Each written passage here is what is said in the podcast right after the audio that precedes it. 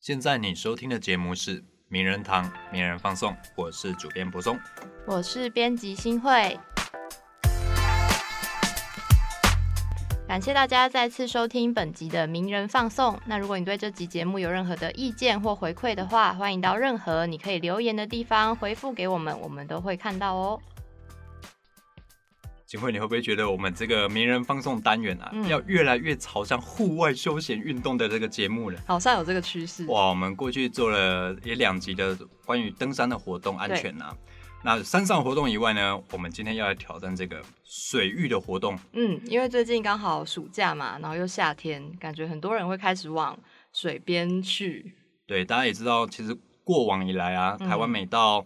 进入夏季的时候，新闻上就常传出相关的讯息，是很多人啊，比如说不管男女老少，尤其是小朋友，特别容易在溪边啊、海边啊，或者是甚至是泳池发生一些嗯溺水的意外。对，那我们今天就要好好谈谈说，在水域活动上，你该如何看好自己的安全，让自己嗯快快乐乐出游，平平安安回家。那我们今天这个来宾呢，厉害了，他是谁呢？就是呢，也是我们名人堂最近开始合作的一位作者。那他的经历非常的厉害，现在同时是像一条鱼的创办人。那目前正在从事救生员工作以及荷兰游泳教育的教学。哦，太厉害了！而且哦，我们今天要跟听友说一下，嗯，这个来宾本人呢，嗓门比较大一点呐、哈。如果大家用耳机听的话呢，你那个声音要调小一点，我们会尽量克制他的这个嗓门音量啦，哈。嗯，那我们今天相信今天的活动，今天的主题会非常有意思。除了山上以外，水边的安全我们也要好好的注意一下。那我们就介绍今天的来宾张景宏啊，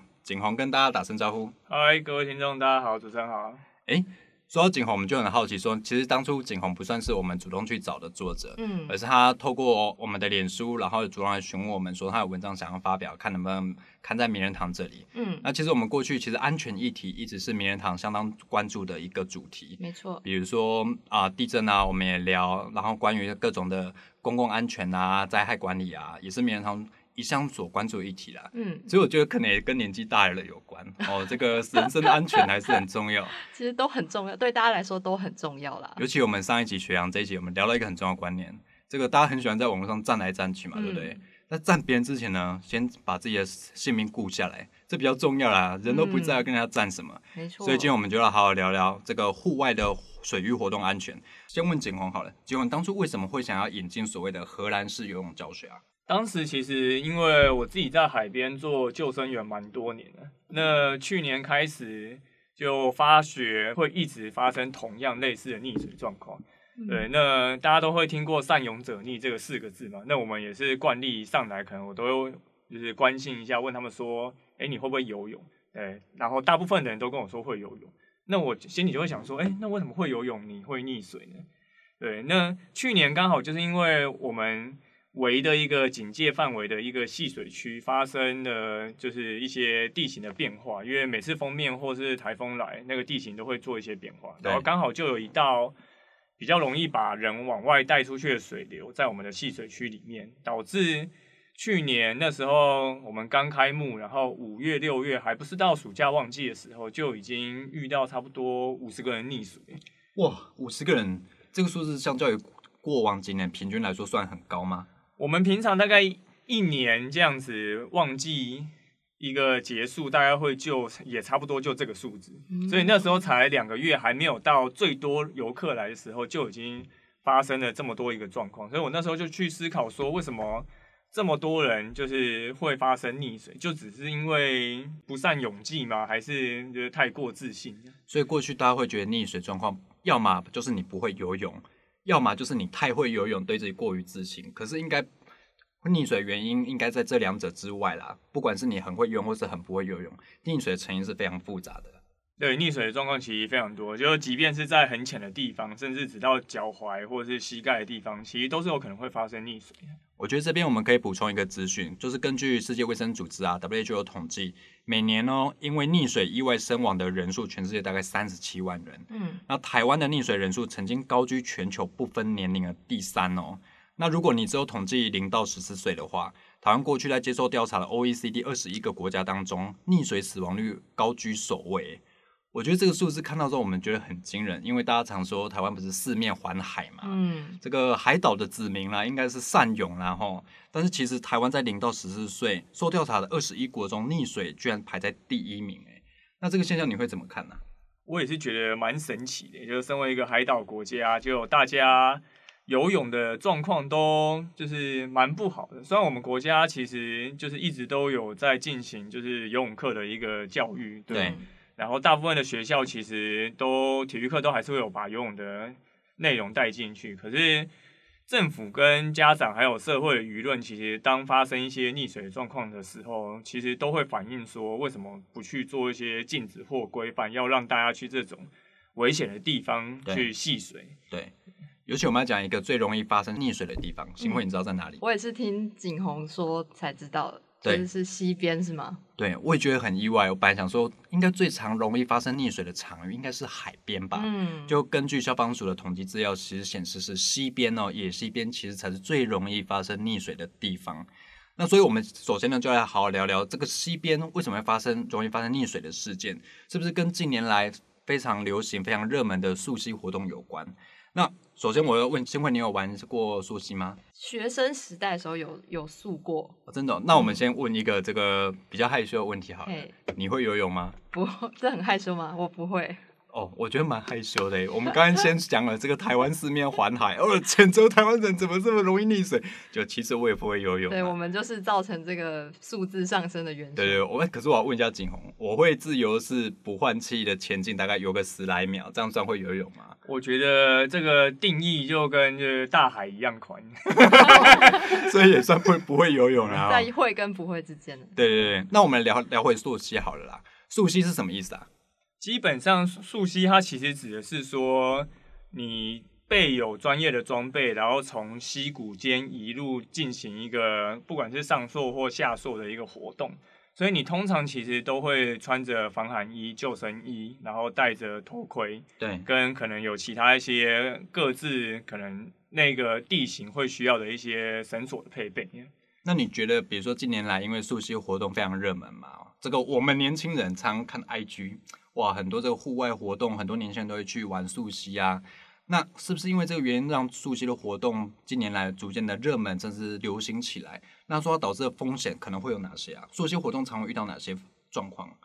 一般来说，因为台湾的溪流通常都会比较湍急，所以去溪边玩的时候，遇到这种水流的速度状况，其实其实跟就是海边的状况其实是不太一样的。嗯。那多数人其实去从事溯溪活动，他并不会说找专业的可能户外活动公司带你去玩，就是所谓的商业团。对，大部分人可能就是自己，呃，亲朋好友哦，可能没有亲友这样，可可可能没没有亲戚，就自己找朋友或者上网，甚至就。陌生人网络纠团，对网络纠团，然后就可能网络查一下资料，也没有查的很完善，然后就去，结果去的那一群人里面，可能甚至没有人曾经去过这个地点。嗯，那溪谷的环境其实它会因应就是不同的季节或是状况会有做一些改变。那如果其中里面的人都没有任何人是有这一个。路线的经验，然后带去的装备又不是那么的完善的话，那其实就会很容易发生状况。那溯溪有它适合的季节吗？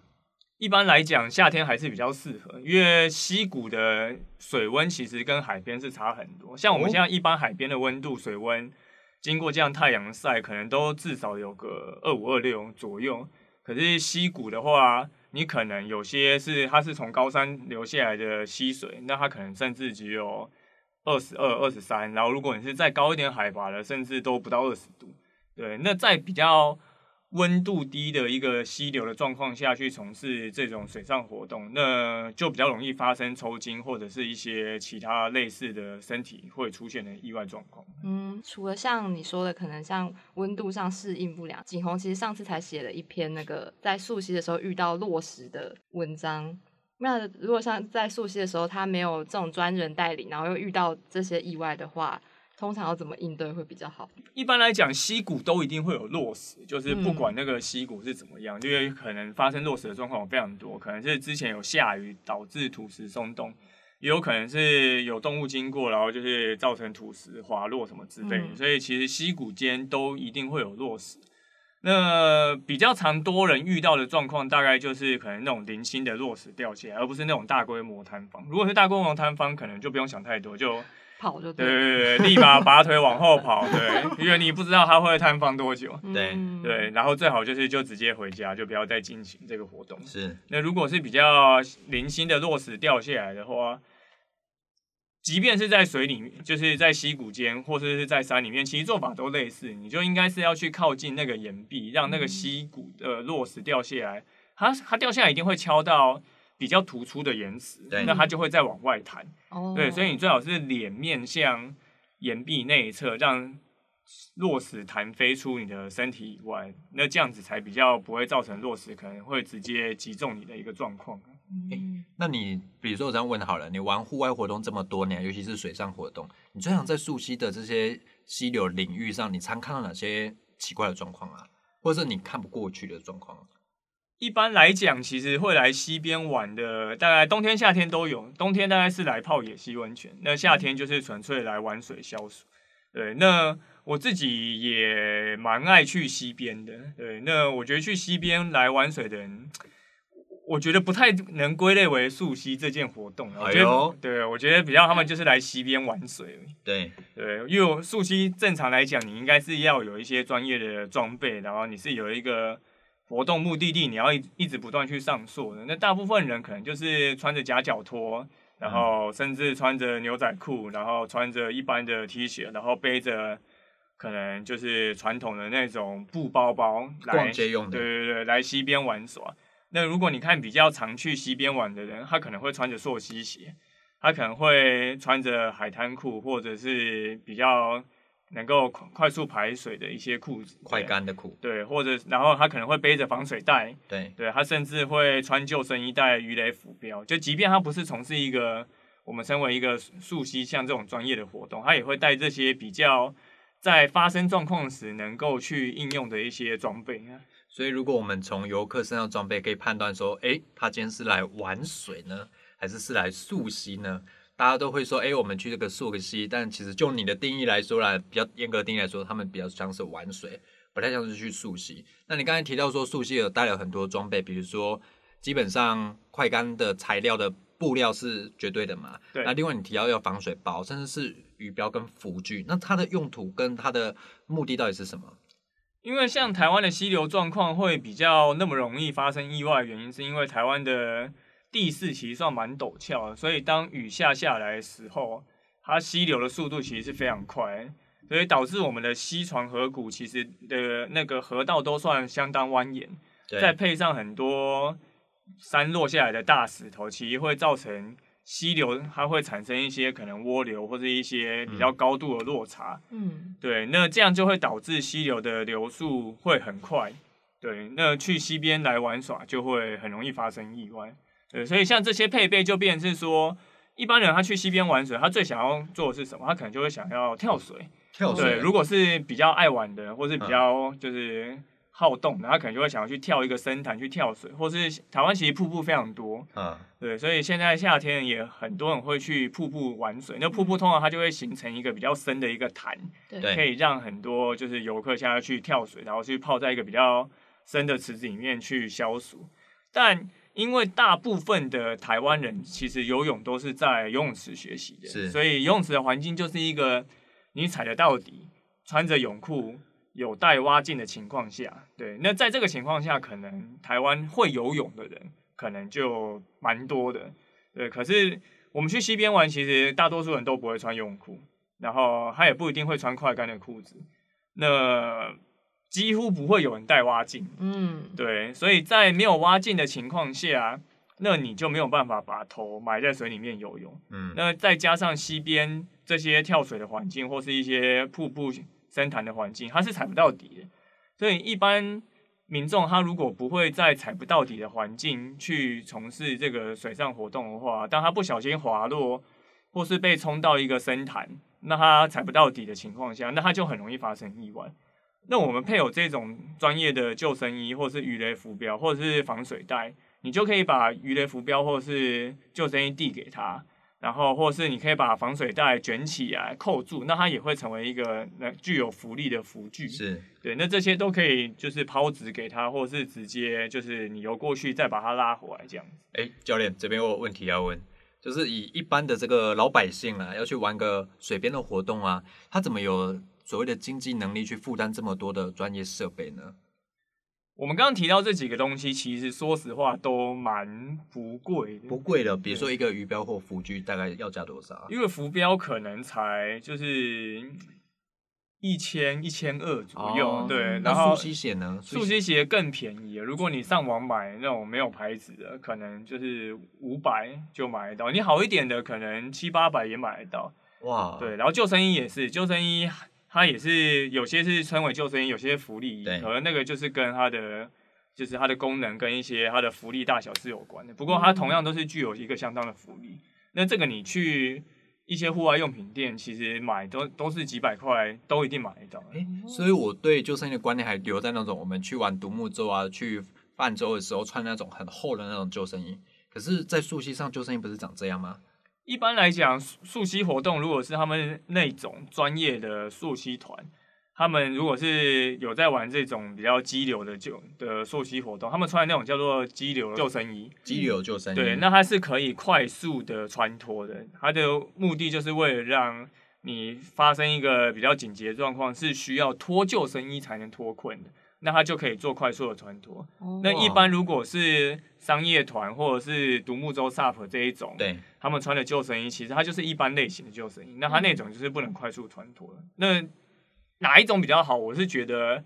你只要有被子都蛮有效的。我个人会以这个放在家里容易收纳为考量，松 容易收纳为考量，因为你平常不去户外的时候，你这个东西放在家里要怎么收是个很大的问题耶。那我觉得就可以建议博松，你可以带就是充气的游泳圈，就我们一般可能去哦。海边或者是去游泳池会带那种游泳圈，它就是充气式的嘛。对，那只要是充气式的浮具，充起来的浮力效果基本上都很好。它可能不一定不一定是能够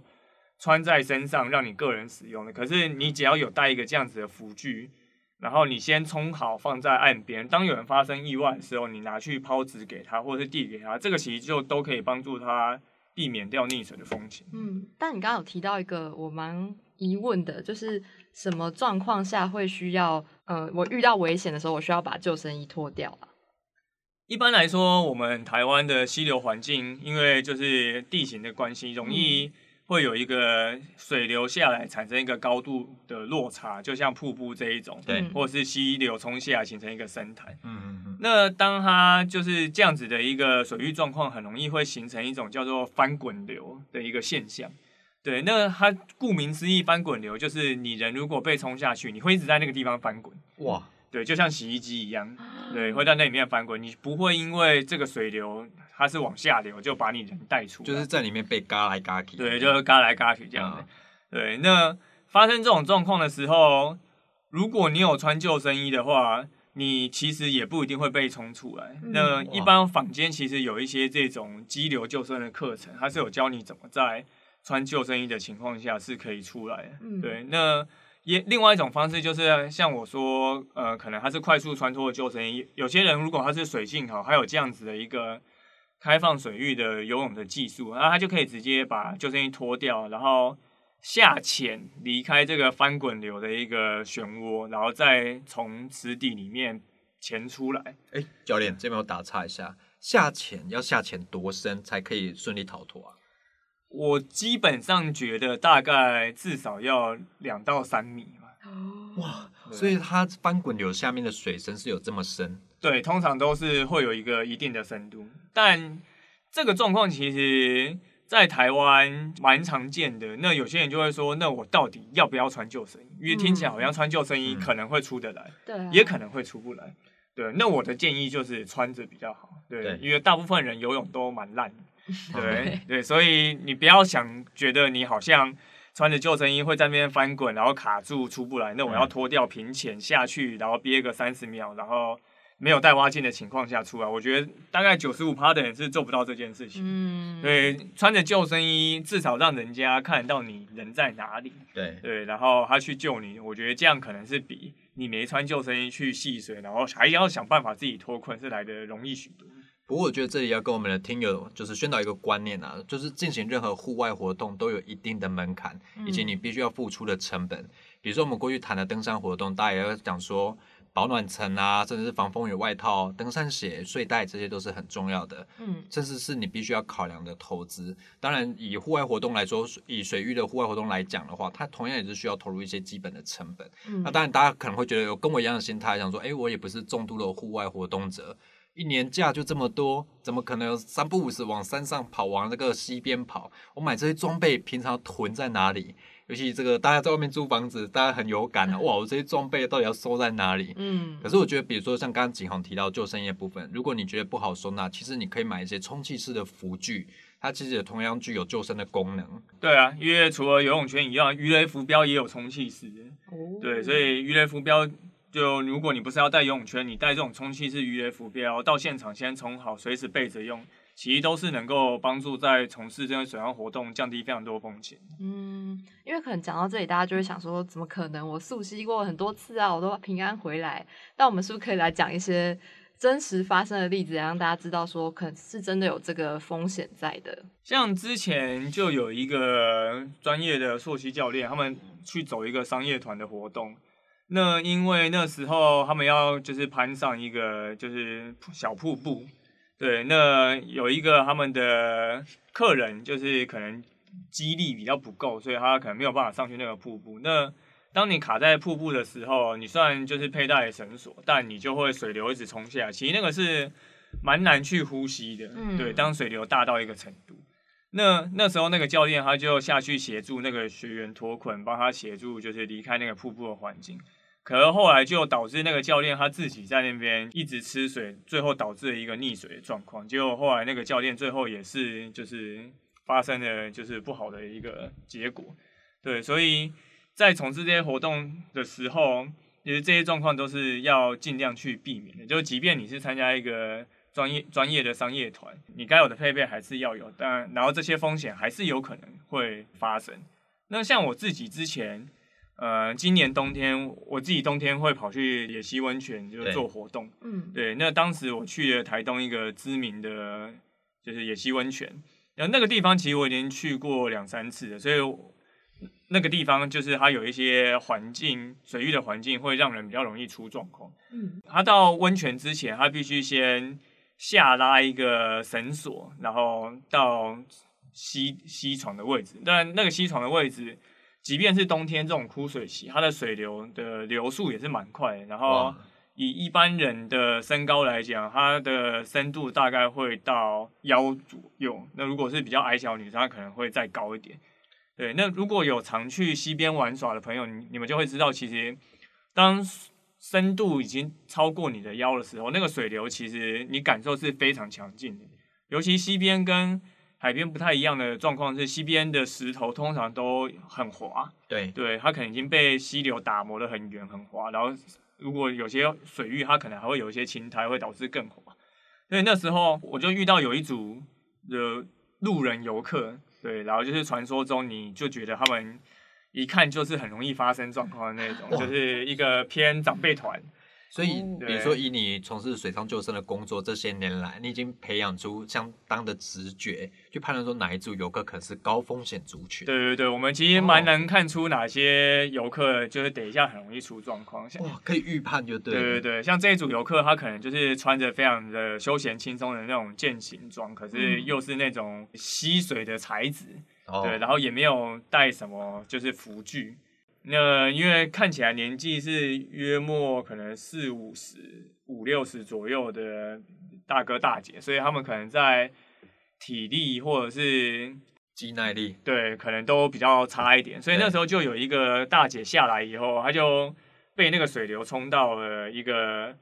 就是准备要下去深潭的一个角落，因为那个瀑那个水流一往下冲就是接一个深潭，哇，嗯对。那那个深潭我实际有下去过，就至少三米深这样子，对，所以一般人都踩不到底。嗯所以那个大姐被卡在那边以后，她的另外一个一个大哥，他就发现这个状况，他就要拿一件救生衣给她，就是让她穿着。所以这个大姐当时已经在吃水的状态了。她没有在吃水，她站在一个比较浅的地方，哦可是她卡在那个位置。对，嗯那大哥这个大哥做的这个行为是对的，他拿这个救生衣给她，对，可是他接下来的行为就不对，他拿完这个救生衣给她以后，他要他决定要拉着绳子爬回去原本上面那个地方。那我那时候就跟他讲说，你这个是爬不太回去的，因为水流是往下流，那是有一定的力道在，然后加上那个石头又很滑，所以我是建议他直接往下飘回去，再重新爬回来。可是可是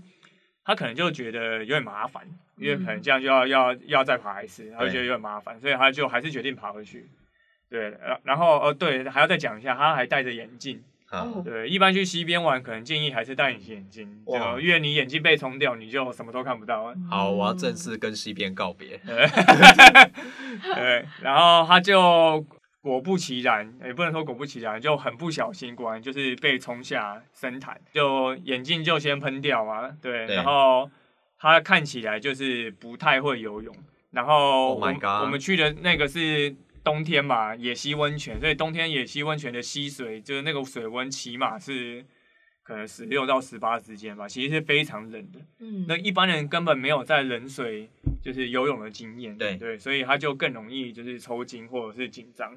对，所以我那时候就立马先扔了一个防水袋，然后卷起来那种防水袋给他，对，然后那个那个大哥他刚好体重可能偏重，我目测应该有九十左右，对，对，所以那个啊不是，他就那个抱着那个防水袋有点载浮载沉，因为那个溪流冲下来，它右边会形成一个涡流，对，所以他就没有被直接冲下下游，他被带到右边那个涡流里面，哦所以他就会出不去，对，对，然后我就觉得他这样子好像会就是越来越不行，因为他看起来抱那个防水袋好像都有点吃力，有点快抱不太住的感觉。啊，对，所以后来我就跳下水，然后直接拖着他就是往下游游，然后再上岸这样。所以这个故事告诉我们说，旁边有人在指导的时候，千万不要一意孤行了。哦，对，对我，我那时候已经有跟他表明，就是我是在海边做救生员的，对，就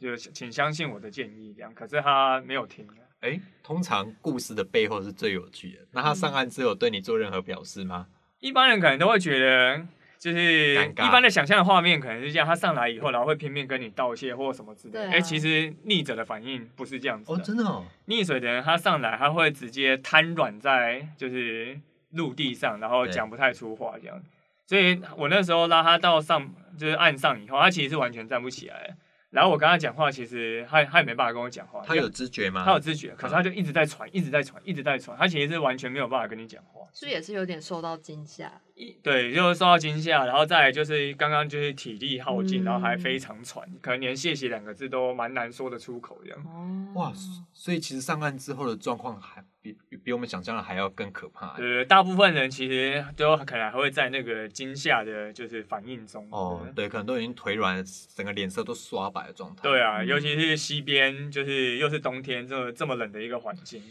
哎，这样听起来说，比如说我在溪边遇到这些溺水的情形的话，你建议最好的做法会是什么样啊？比如说我在岸边的救援者也好，或者说我就是溺水的当事人也好，你会给他们什么样的建议？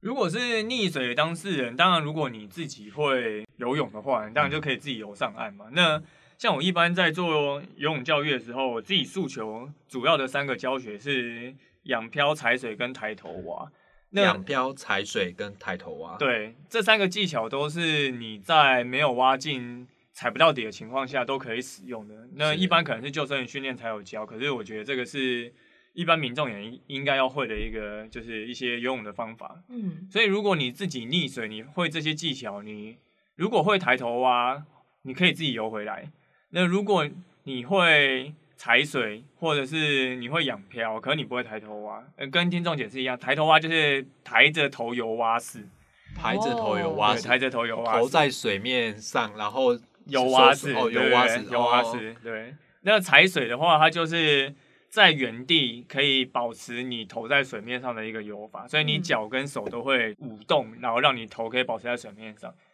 那仰漂就是躺在水上，然后是头往天空看，往上面看，然后飘着。不过这几个游泳的方式在溪流，比如说这个水水流比较强大的地方，一样适用吗？要看水域环境，对，所以这个就是要因应环境去做一些调整。所以如果你抬头蛙不会，然后你遇到这些水域环境，它是可能比较静态的，你并不会太快的被流走，那你就可以做可能踩水或仰漂的动作，然后让别人知道现在发生溺水，或是你可以呼喊一下，对，那岸上的人就可以来救你。那如果你是陆地上的救援者，那我们救生员的第一个守则就是陆上救援优于水上救援，就是你一定是岸上能够先救就先救，飞到紧要关头千万不要下水，因为多数人都没有下水救人的能力。嗯，对，所以如果你是一个岸上的救援者，他是你目前是可能你扔浮具或是递浮具给他一个可行性的距离，甚至你可以游过去给他的一个距离，那你就可以带这些浮具，就是抛给他或者是带给他，然后再再回来。对，那如果是不可行的，那最直接的建议就是你可能就直接打电话报警，对，可能嗯请打电话一一二九或者是直接打一一零，然后可能出动海巡或者请出动消防去救这些你发生意外状况的一些朋友或是路人。